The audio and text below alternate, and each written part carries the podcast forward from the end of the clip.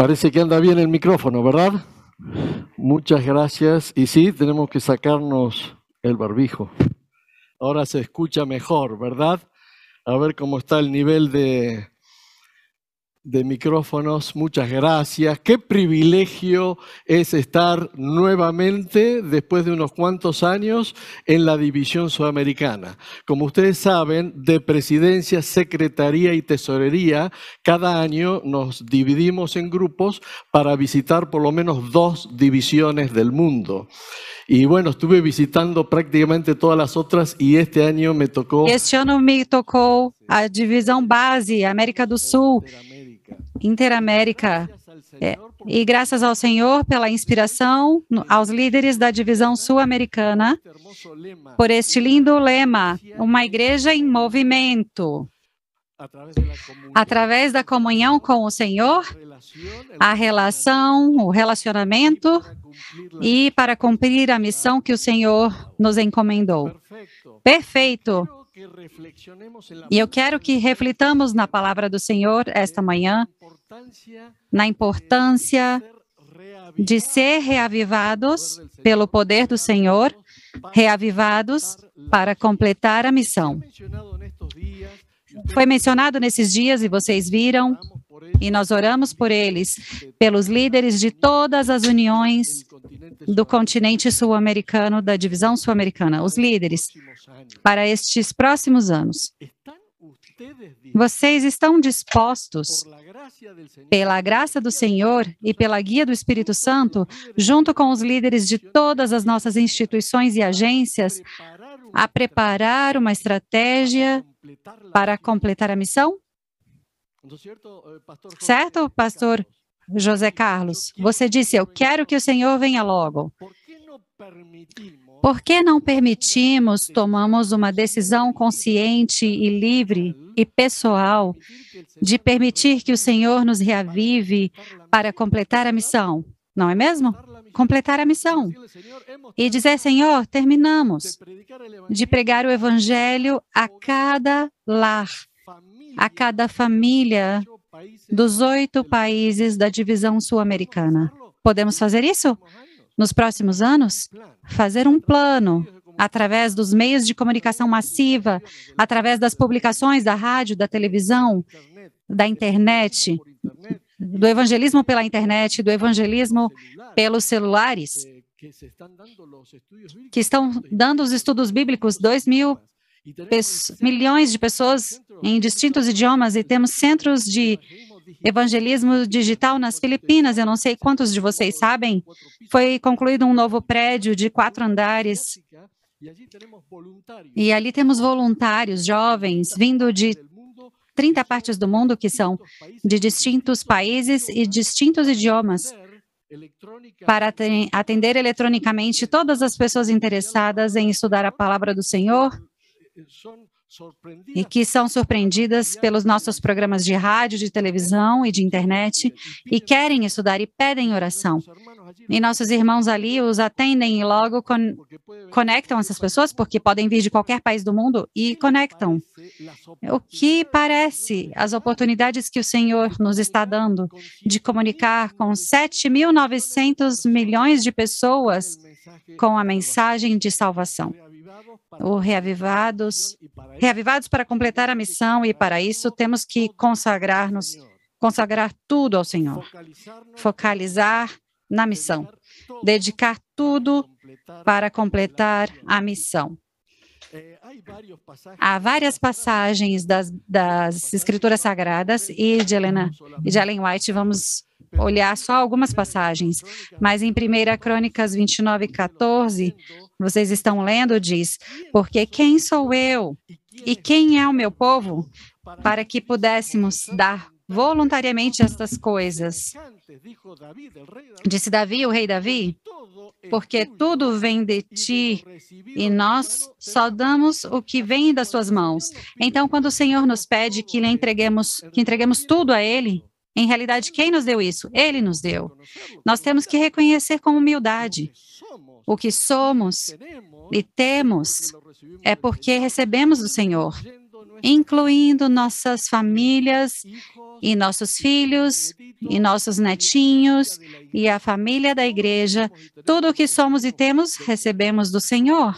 Com humildade, quero convidá-los hoje a que nos reconsagremos totalmente ao Senhor.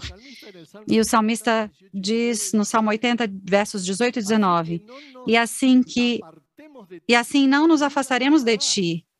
Vivifica-nos. Ou seja, queremos que o Senhor nos reavive e invocaremos o teu nome.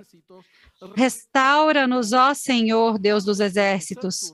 Faze resplandecer o teu rosto e seremos salvos. Extraordinárias promessas das Escrituras Sagradas. E o Espírito de profecia diz: esse texto nós conhecemos muito bem. Um, um, a, a necessidade mais urgente. O que escreveríamos em uma folha, as nossas necessidades, 30, 50 pedidos, mas está como prioridade número um, a nossa maior necessidade? É a de um revivamento verdadeiro, um reavivamento da verdadeira piedade entre nós. Eis a maior e a mais urgente de todas as nossas necessidades. Quando? Uma vez por ano, quando a gente vem aqui para concílio, para plenária? Não, diariamente. Esta manhã, quando nos levantamos, nós nos consagramos, demos tudo ao Senhor e dissemos que dia lindo de sábado, vamos nos unir com os nossos irmãos de toda a América do Sul para louvar ao Senhor e estudar Sua palavra para que Ele nos reavive. Deve haver esforço fervente. Não porque Deus não esteja disposto a nos dar suas bênçãos, mas porque não estamos preparados para recebê-la. Muitas vezes dizemos, por que temos que orar ao Senhor se Ele sabe de tudo? Mas Ele sempre está preparado. Quem não está preparado? Nós. Não estamos preparados. 1888, a história da Igreja Adventista, a irmã White disse: o céu estava preparado e os líderes não estavam preparados. 1901. Vocês se lembram daquele vídeo famoso do Congresso de 2015 em San Antônio? O que poderia ter sido 1901. Faz 120 anos. O céu estava preparado e os líderes não não estivemos preparados. E já se passaram 120 anos. E eu lhes pergunto esta manhã, a todos os líderes, os que foram nomeados, os que já vêm trabalhando, todos nós, e os irmãos leigos e os pastores que estão aqui presentes, estamos preparados? Não porque o céu não esteja preparado para nos abençoar, mas porque nós não estamos preparados. É algo muito solene e muito profundo de uma auto-relação pessoal de nossas vidas, um relacionamento com o Senhor. Nossa maior necessidade, se abrimos a, a Bíblia aqui em Apocalipse 3, vocês já conhecem bem, essa mensagem é para nós, é a última igreja, a igreja número 8, não é a 8, é a última, é a última. E diz o testemunho fiel: o Senhor nos admoesta faz observações acerca sobre nossa vida, sobre o nosso ministério, mas o Senhor, com amor, vem e é como se nos repreendesse um pouquinho. Eu te amo e castigo os que amo, eu e os disciplino. E diz ali, no versículo 14 ao 17, qual é o nosso problema? A situação espiritual. Aqui é o testemunho verdadeiro e fiel. Diz isso, eu conheço as suas obras. Nada passa desapercebido. Temos dezenas de irmãos conectados no Zoom, e muitas vezes, quando estamos ali na Associação Geral, conectados com centenas de irmãos de todos os países distintos, do, eu penso: o que acontece no céu?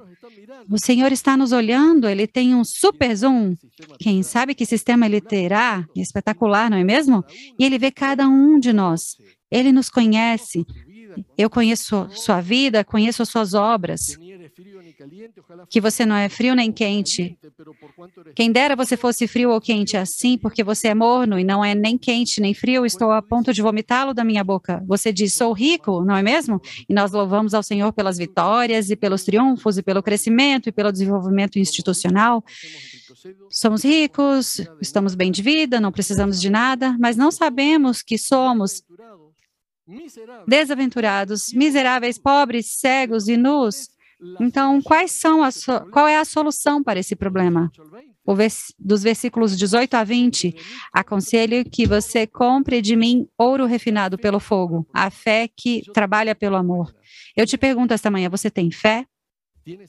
Você tem amor? Se Cristo viesse hoje, estaríamos preparados? Nossa família está preparada? Nossos filhos estão preparados? Nossos vizinhos? Vivemos anos, amamos os vizinhos. Eles estão preparados? Fé que, ó, que faz obras pelo amor, para que sejamos ricos. Vestes brancas, a justiça, o perdão do Senhor que transforma a nossa vida. Reavivados e reformados. Ele quer mudar nossa vida, mudar nossa maneira de pensar, de exercer nossos afetos, de compreender as necessidades do outro, mas também reconhecer nossos erros e, erros e pecados de, co de comissão e de omissão, coisas que deveríamos ter feito e não fizemos. Temos que pedir perdão. E o Senhor quer perdoar, quer nos dar, nos dar vestes brancas, quer nos perdoar. E o colírio para voltar à presença do Espírito do Senhor. Vi diariamente ao Senhor através do estudo de Sua palavra, da meditação nas coisas de, de cima. Paulo diz: coloquem os olhos nas coisas de cima, colocar as, a mente nas coisas celestiais em nosso coração. Vou compreender o caráter de Deus para ser transformado pela contemplação. Davi dizia nos Salmos: Uma coisa eu quero, Senhor, e eu peço. Salmo verso 24. Cada dia da minha vida eu quero viver na casa do Senhor e contemplar sua formosura. Cada dia podemos contemplar a formosura através da palavra do Senhor. Reconhecemos com humildade nossa situação espiritual? Estamos dispostos? Porque se não sentimos, não vamos pedir. Esse é o, é essa é a questão. Temos que sentir a necessidade para então pedir a ajuda que é oferecida a nós. E isso é maravilhoso. Versículo 20: Eis que estou à porta e bato. Se alguém ouvir a minha voz e abrir a porta, entrarei em sua casa e serei com ele e ele comigo. Ou seja, é dizer, Cristo quer ter uma festa conosco. Quando você quer chamar uma família amiga, um amigo, uma amiga, diz: por que você não vem? Eu te convido para comer, para almoçar, para jantar. Eu te convido para ir a um restaurante. O Senhor usa esta figura, ele quer vir e desfrutar conosco, quer sentar-se conosco a vitória. E diz no verso 21: Ao vencedor darei o direito de sentar-se comigo no meu trono, assim como também eu venci e me sentei com meu Pai no seu trono. Somos, somos indignos, queridos irmãos e irmãs. Acercar-nos do trono do Deus Todo-Poderoso, do Criador, vocês se dão conta do que o céu quer fazer conosco? Extraordinário. Mas com humildade temos que vir diante do Senhor e alcançar a solução para o problema que estamos tendo. E concentrem-se. Percebam que o mundo está cheio de filosofias e algumas vezes os pastores, os líderes, vamos comprando livros, lendo, e essas filosofias podem chegar a nos confundir ou distrair, porque grandes escritores, como Marx disse, o que move o propósito do, do, ser humano é o dinheiro, toda a economia, e bem, vocês já escutaram as teorias econômicas do desenvolvimento da humanidade, do povo e das nações, e todas essas teorias humanas.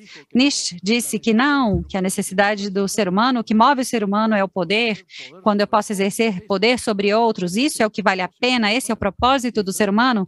E Freud, vocês já ouviram, disse: não, o que move o ser humano é o sexo. E essas são as filosofias do mundo. E temos que nos separar das coisas do mundo e, e colocar a vista nas coisas celestiais.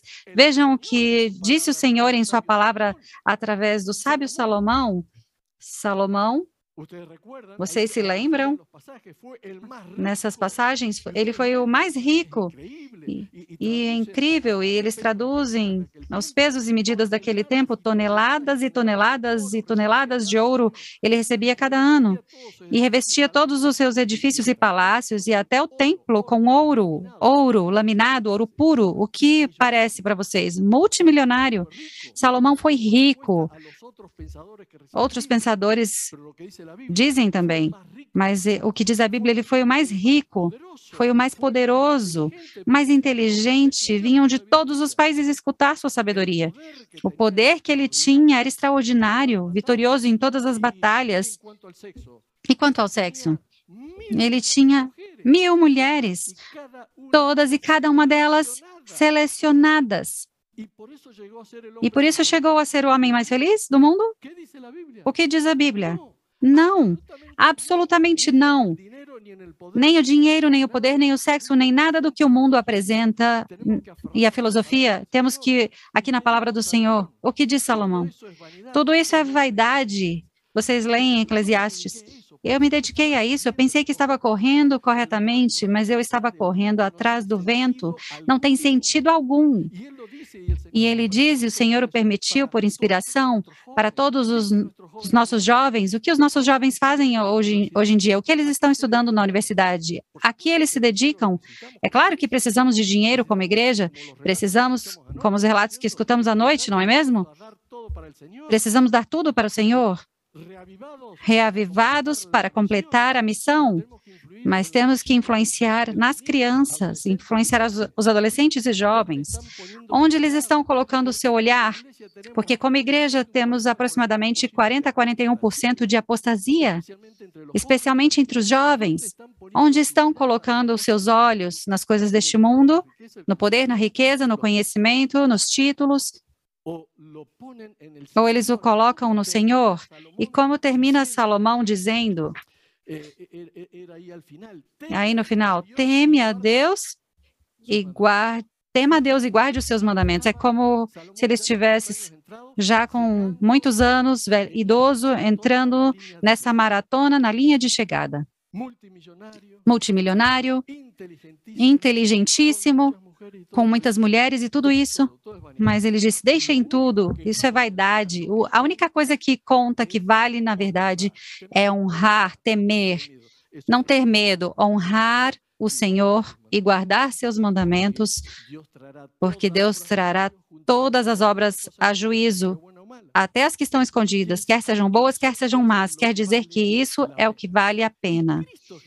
E Cristo Jesus também nos ensinou como resumiu Cristo toda a lei? Lembrem-se, os líderes da lei, os professores de teologia daquele tempo, escolheram bem quais são os mandamentos mais importantes. E Cristo os resume: amar ao Senhor sobre todas as coisas, com todo o coração, com sua mente, os seus afetos e com as forças, e o seu próximo como a você mesmo. Faça isto e você viverá, disse Jesus a esse professor. O professor havia respondido corretamente, mas então temos que colocar em ação. Temos que colocar em ação o plano e o propósito de Deus para a nossa vida quando criou a raça humana. Ele nos criou para amar, para imitar, nos criou a sua imagem e semelhança, para exercer o amor. Esse é o verdadeiro significado e propósito da nossa vida. Mas há outros escritores da Bíblia de distintas épocas. Olhem o que diz Jeremias, capítulo 9, é muito interessante. São distintos enfoques. Cada um desses podia servir para uma temática de estudos e Jeremias 9, 23 e 24. Assim diz o Senhor: não se glorie o sábio na sua sabedoria, nem o forte na sua força, nem o rico nas suas riquezas. Concentrem-se aqui, distintos autores focalizando tudo isso que os filósofos do mundo estavam dizendo naquele tempo e em nosso tempo. Atualidade. A Bíblia traz muita cultura, transcende a cultura e transcende o tempo, sempre atual. e se move em colocá-la como fundamento da nossa vida. Não nos baseemos em todas essas coisas que o mundo nos apresenta. O que diz Jeremias? Mas aquele que se gloria, glorie-se nisto, em me conhecer e saber que eu sou o Senhor e faço misericórdia, juízo e justiça na terra. Porque destas coisas me agrado, diz o Senhor. O que ele quer? Que nós o conheçamos, que o entendamos. Comunhão. Fazer discípulos é o lema de vocês através da comunhão. Relação, relacionamento e missão. É isso que o Senhor quer, que o conheçamos. Vir diariamente, diz a palavra, do, a palavra do Senhor, e cada capítulo que lemos, como hoje, repassamos 1 Timóteo capítulo 2, que possamos aplicar na nossa vida. Quem quer nos ensinar? Por que temos que orar pelas autoridades? Se as autoridades deste mundo, objetivamente olhando para fora, as observações, vocês veem todas as notícias, são corruptas.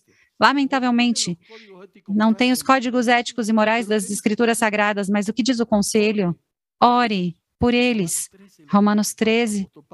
O apóstolo Paulo fala isso. Orar pelas autoridades. Quando eu estava servindo na Rússia, eu comentava com alguns colegas.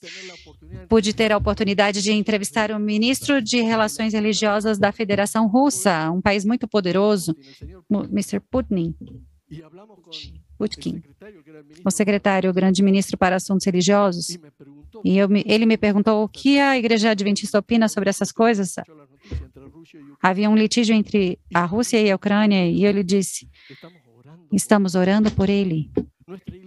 Nossa igreja e a política, nós não, não envolvemos com essas coisas, respeitamos as autoridades eleitas e democráticas. Mas 1 Timóteo capítulo 2, verso 1, vocês leram o capítulo para hoje, diz, orem pelas autoridades para que o povo possa viver em paz e liberdade. Em paz. Em bem-estar. E eu olhei para o ministro e ele olhou para mim e disse, eu entendo o que você quer dizer que vivam em paz. Olhem para os líderes de todos os países, poderiam colocar em prática os princípios bíblicos, amar ao Senhor soberanamente e o próximo como a nós mesmos. Não haveria guerras, não haveria discriminações étnicas e lutas e tiroteio em distintos países do mundo, discriminação entre os ricos e pobres, opressão, clamor dos pobres que não têm o que comer, como vimos no vídeo Gente que clama, não tenho nada. Não haveria. Porque amaríamos e veríamos, viríamos em auxílio e ajuda daqueles que nos rodeiam, brilhando, deixando a luz do Senhor brilhar e o caráter de amor que o Senhor quer. Então, o profeta Jeremias também nos disse, como Salomão, o mais importante é conhecer o Senhor e aplicar o caráter de Deus em nossa vida, para que outros também o conheçam. É cumprir a missão. Vejam o que diz em Miqueias. Vamos ao livro de Miqueias. No capítulo 6, vocês se lembram muito bem? Miqueias 6, verso 8. Ó oh, homem, ele te declarou o que é bom. Deus nos diz o que é moralmente bom. O que Jeová pede de você? São três coisas. Somente diz: fazer que coisas? Justiça, amar a misericórdia, abraçar a misericórdia e colocá-la em prática e humilhar-nos diante do Senhor, caminhar com humildade diante do Senhor. Extraordinário. Nós não encontramos no mundo. Você pode viajar por todos os continentes, muitos de vocês já fizeram isso, o doutor Veloso já viajou por vários lugares do mundo. Você não vai encontrar um modelo socioeconômico, político perfeito que possa aplicar isto: justiça, misericórdia e humildade. Mas Deus faz isso o que é isso? É o seu caráter ele quer que nós o apliquemos. Isso que é bom, ele diz, é isso que estou esperando. Mas vocês sabem, nos custa muito equilibrar justiça com misericórdia. E muitas vezes somos e misericordiosamente justos em nossas decisões e outras vezes inju somos injustamente misericordiosos. Mas Deus equilibra extraordinariamente. Bem, nós estudamos na lição que Deus emite seus juízos, seus juízos de amor. Algumas vezes as pessoas leem o Antigo Testamento e dizem Deus é um Deus vingativo que destruía povos, etc. Não. Ele é um Deus de amor, diz Pedro no capítulo 3, porque Deus não Deus demora a sua vinda como alguns querem acham, mas não por tardança, mas por misericórdia, por misericórdia, esperando que todos se arrependam, mas finalmente chegará o juízo, de acordo com a decisão pessoal e livre de cada ser humano. Mas nós temos que correr e nesse momento temos que ir a todas as famílias e dizer-lhes: o Senhor vem logo. Você tem que estar preparado.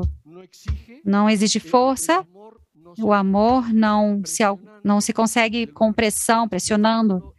Nós o alcançamos tendo uma resposta de amor. E ele espera, espera que estejamos preparados. Todas as crianças da escola primária aqui, milhares de alunos, temos que dizer: Jesus vem logo. Temos que tomar uma decisão, porque Deus quer ver-nos no reino dos céus. E vamos então ao profeta Isaías. Também no capítulo 6, verso 8, é a visão deste jovem servo de Deus. Aqui entre nós temos muitos obreiros e líderes jovens, graças a Deus. E alguns têm mais experiência e é bom apoiar-nos mutuamente. Isaías era bem jovem e viu em visão o trono de Deus. Eu gostaria de ver o trono de Deus. Vocês gostariam? Vocês percebem o que é isso? Vir à presença do Todo-Poderoso, o sublime, o imortal, o Rei dos Reis, o Senhor dos Senhores. Isaías viu a visão e viu Deus, e viu os serafins e o resplendor da presença do Senhor extraordinária. E disse: Sou um homem morto, porque os meus olhos viram a glória do Senhor. Mas um anjo veio e pegou um tição, arrebatou do fogo e tocou seus lábios e disse: Você está limpo. Você pode estar na presença do Senhor. E, queridos irmãos e irmãs, isso nós podemos experimentar cada dia nos nossos minutos de comunhão. Vir à presença do Todo-Poderoso. Mas Isaías diz que não somente viu a presença do Senhor, mas que o que? Escutou a voz do Senhor, escutou. E diz no versículo 8: Depois disso, ouvi a voz do Senhor que dizia: A quem enviarei e quem há de ir por nós? Isaías, por nós, diz o Senhor, o Pai, o Filho e o Espírito Santo. Iria por nós. Convi o convite chega a todos nós, a todos os irmãos da América do Sul. E como respondeu este jovem? Eis-me aqui, envia-me a mim. I will go, eu vou. Eu irei. Ele respondeu porque conhecia o Senhor. Ele respondeu porque sabia que o Senhor, o Filho de Deus, viria para dar sua vida para nos resgatar. E ele tem esse lindo capítulo 53. Ele compreendeu, Deus o inspirou e ele viu e soube que Jesus viria e diria: Eu irei à terra e serei os servos que sofrerá para redimir a raça humana. Isaías viu pela fé, Deus o inspirou e nos deixou o legado. Para nós seria, do ponto de vista humano, uma, mais fácil aceitar pela fé, porque nós já vivemos numa época quando Cristo já concretizou seu sacrifício de amor para nos redimir. O que parece? Seria para nós fácil dizer eu irei? Quando o Senhor já veio nos redimir, Ele já está nos salvando e redimindo, temos que correr para redimir todos os seres humanos possíveis. E diz o Senhor, sintetizando, desde o Gênesis até o Apocalipse, Deus nos criou perfeitos. E nessa perfeição nos deu livre arbítrio. Vocês sabem bem, fomos criados à imagem de Deus, homem e mulher. Foram criados à imagem de Deus. Mas então entra o pecado que distorce, distorce essa imagem. É uma questão de fé e confiança daquele tempo faz 100 mil anos até hoje em dia, é uma questão de fé.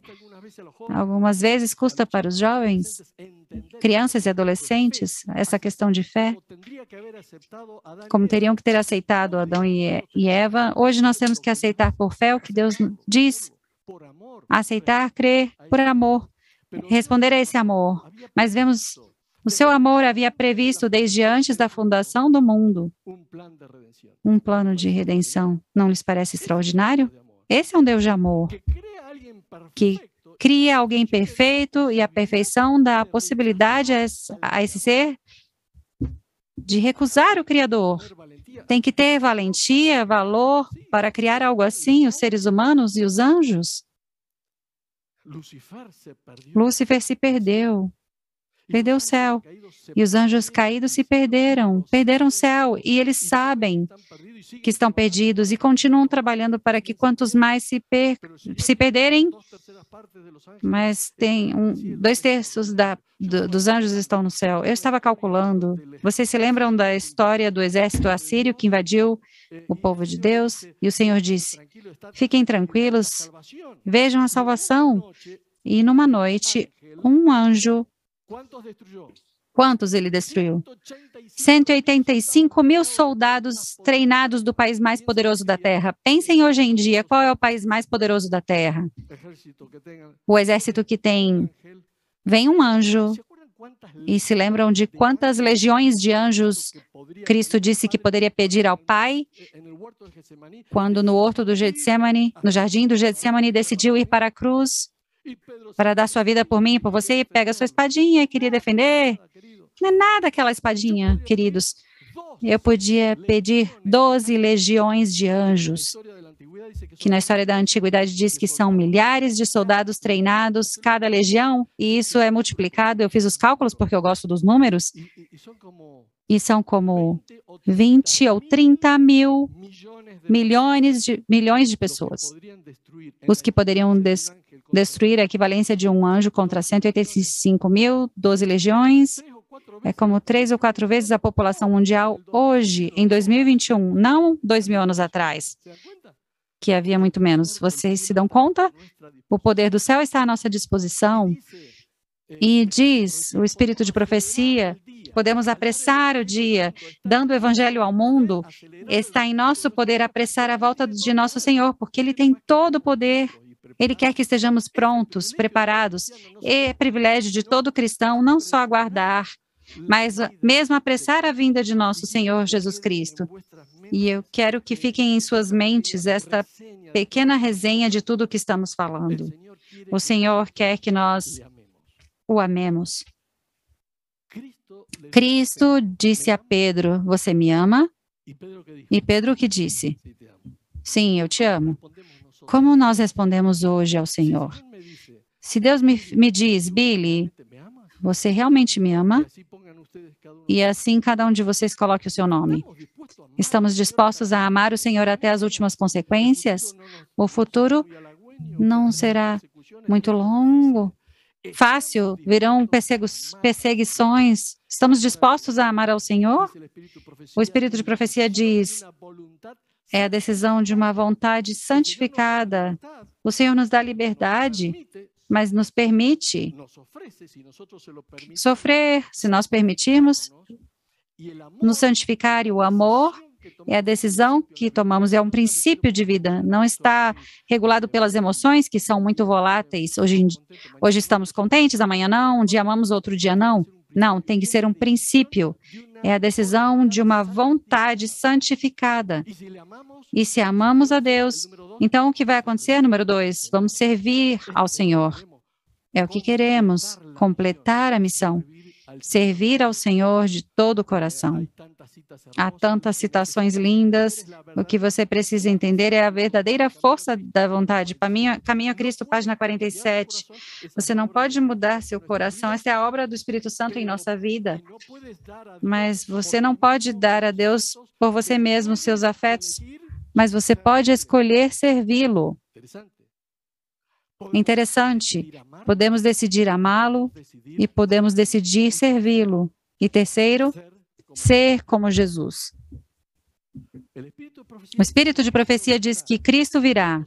Quando o evangelho for pregado em todo mundo, como diz em Mateus 24, 14, e quando Deus tiver sobre a terra um povo que esteja representando a Deus dignamente.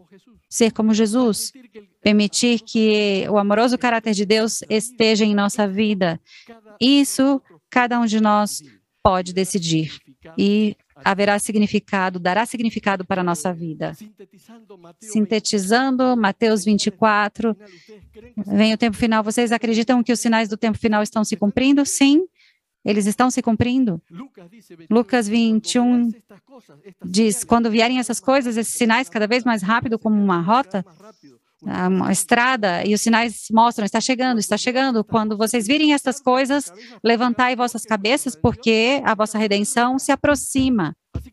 Então, nada temos que temer quanto ao futuro. Venha o que vier, estamos contentes.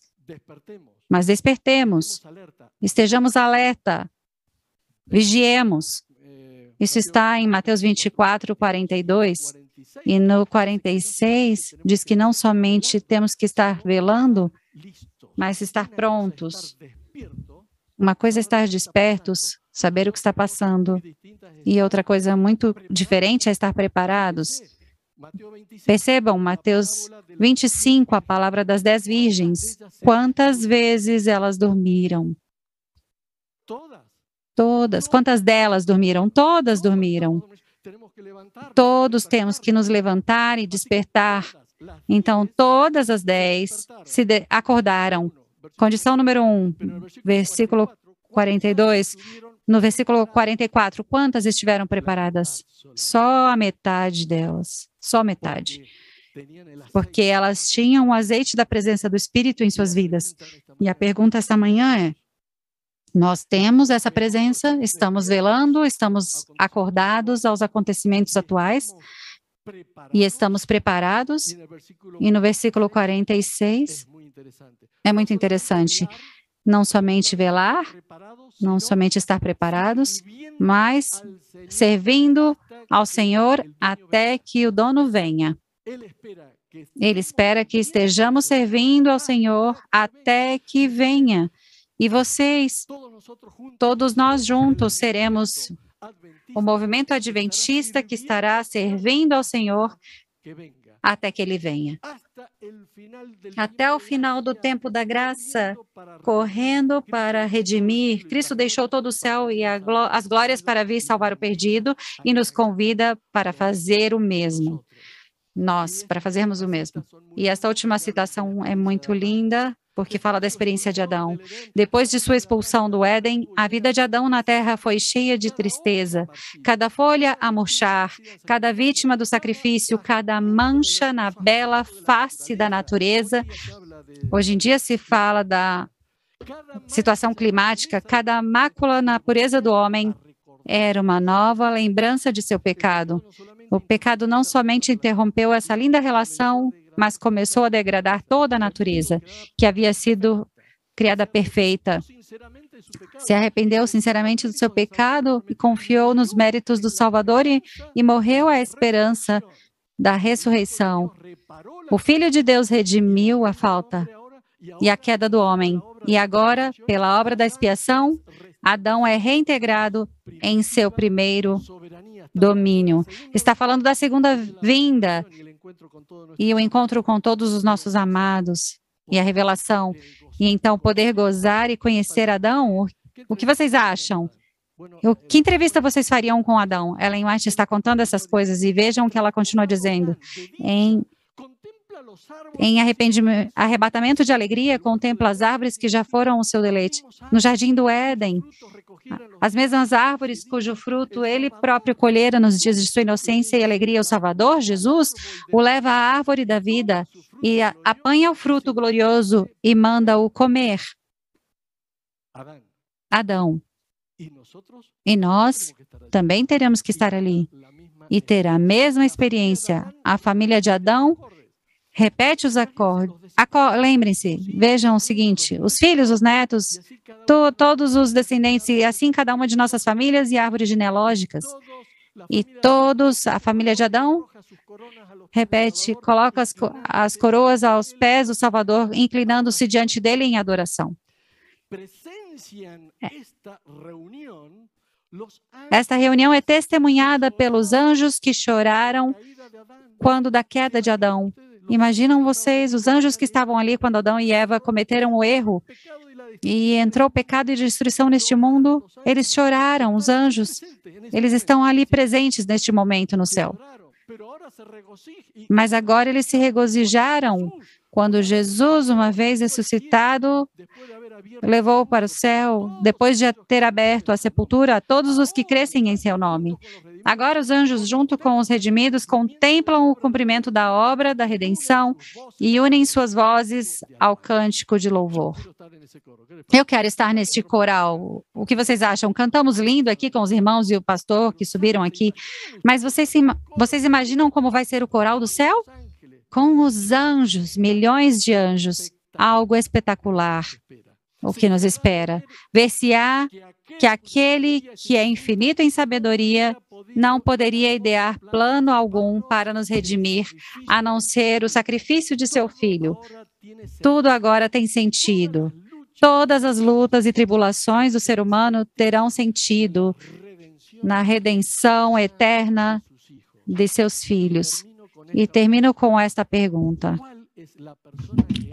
Quem é a pessoa que, que amas, que você ama e deseja ver no céu junto com sua família? Quando estivemos servindo muitos anos na Rússia e nos países da ex-União Soviética, uma vez eu fui para um dos países da Ásia Central. Havia uma pequena igreja, uns 50 membros. O pastor estava estimulando. Em 2012, 2013, ele estava estimulando a distribuição do livro Grande Conflito o grande conflito. E na Rússia decidimos, naquele tempo, fazer a versão completa, mais de 600 páginas, um livro lindo de capas brancas com letras douradas. O grande conflito. E sabem o que aconteceu?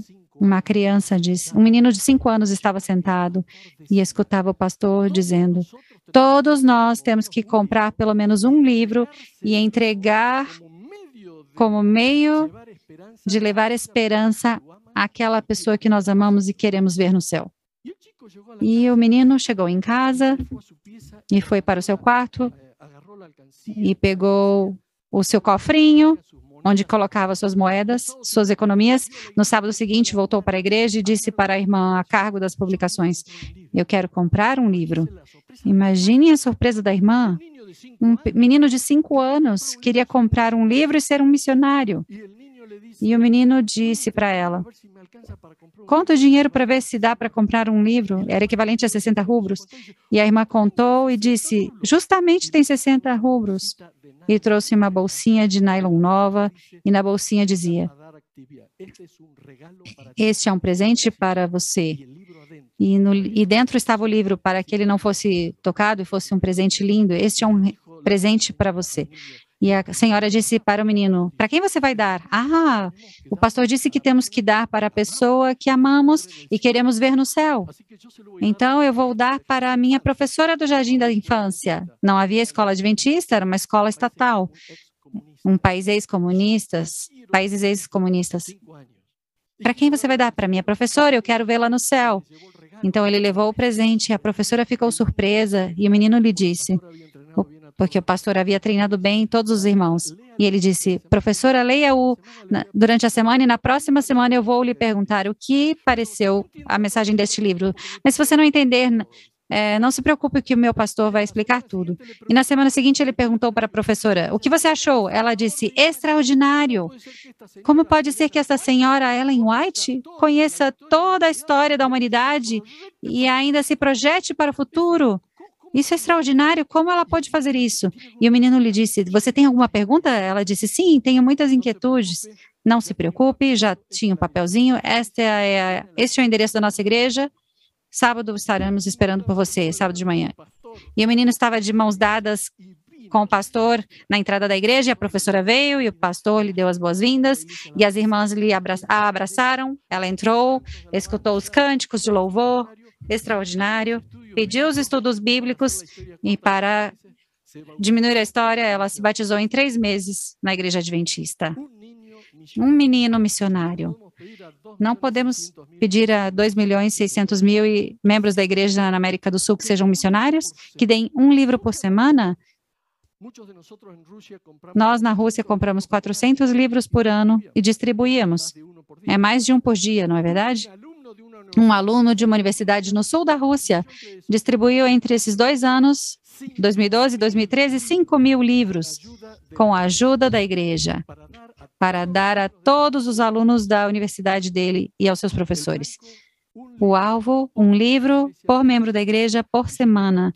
E se vocês multiplicarem, vão se dar conta de que em dois anos, em 2023 e 2024, vamos chegar a cada uma das famílias da América do Sul. Se fizermos um bom plano, cada união, um território, a união dividida em associações e missões, cada uma dividida em distritos, o pastor faz um plano, uma estratégia, casa por casa, distribuir, e as casas publicadoras, a CPB e a ACES, imprimem milhões, 100 milhões de livros para chegar aos 100 milhões de famílias da América do Sul. O que vocês acham? Mas é mais profunda a pergunta. Quem é a pessoa que você ama e você quer ver no reino dos céus? Eu tenho ainda familiares, meus tios, primos, que não são crentes. Nós estamos orando por eles. E você? Tem familiares? Tem vizinhos? Co colegas de quando estudou na escola primária e secundária? Colegas de trabalho? Desafiem os membros da igreja. Quem são as, quem é a pessoa que você ama e você quer ver no reino dos céus? E vamos concluir com uma oração. Eu vou convidar os três administradores da divisão, o pastor Stanley, o pastor Marlon, o pastor Edward e suas esposas, e os dois vice-presidentes, Bruno e Luiz. Se vocês puderem vir com as suas esposas, e o doutor Mário Veloso e a Lucy, que é um pioneiro e administrador da América do Sul e da Associação Geral. E neles, todos nós estamos representados.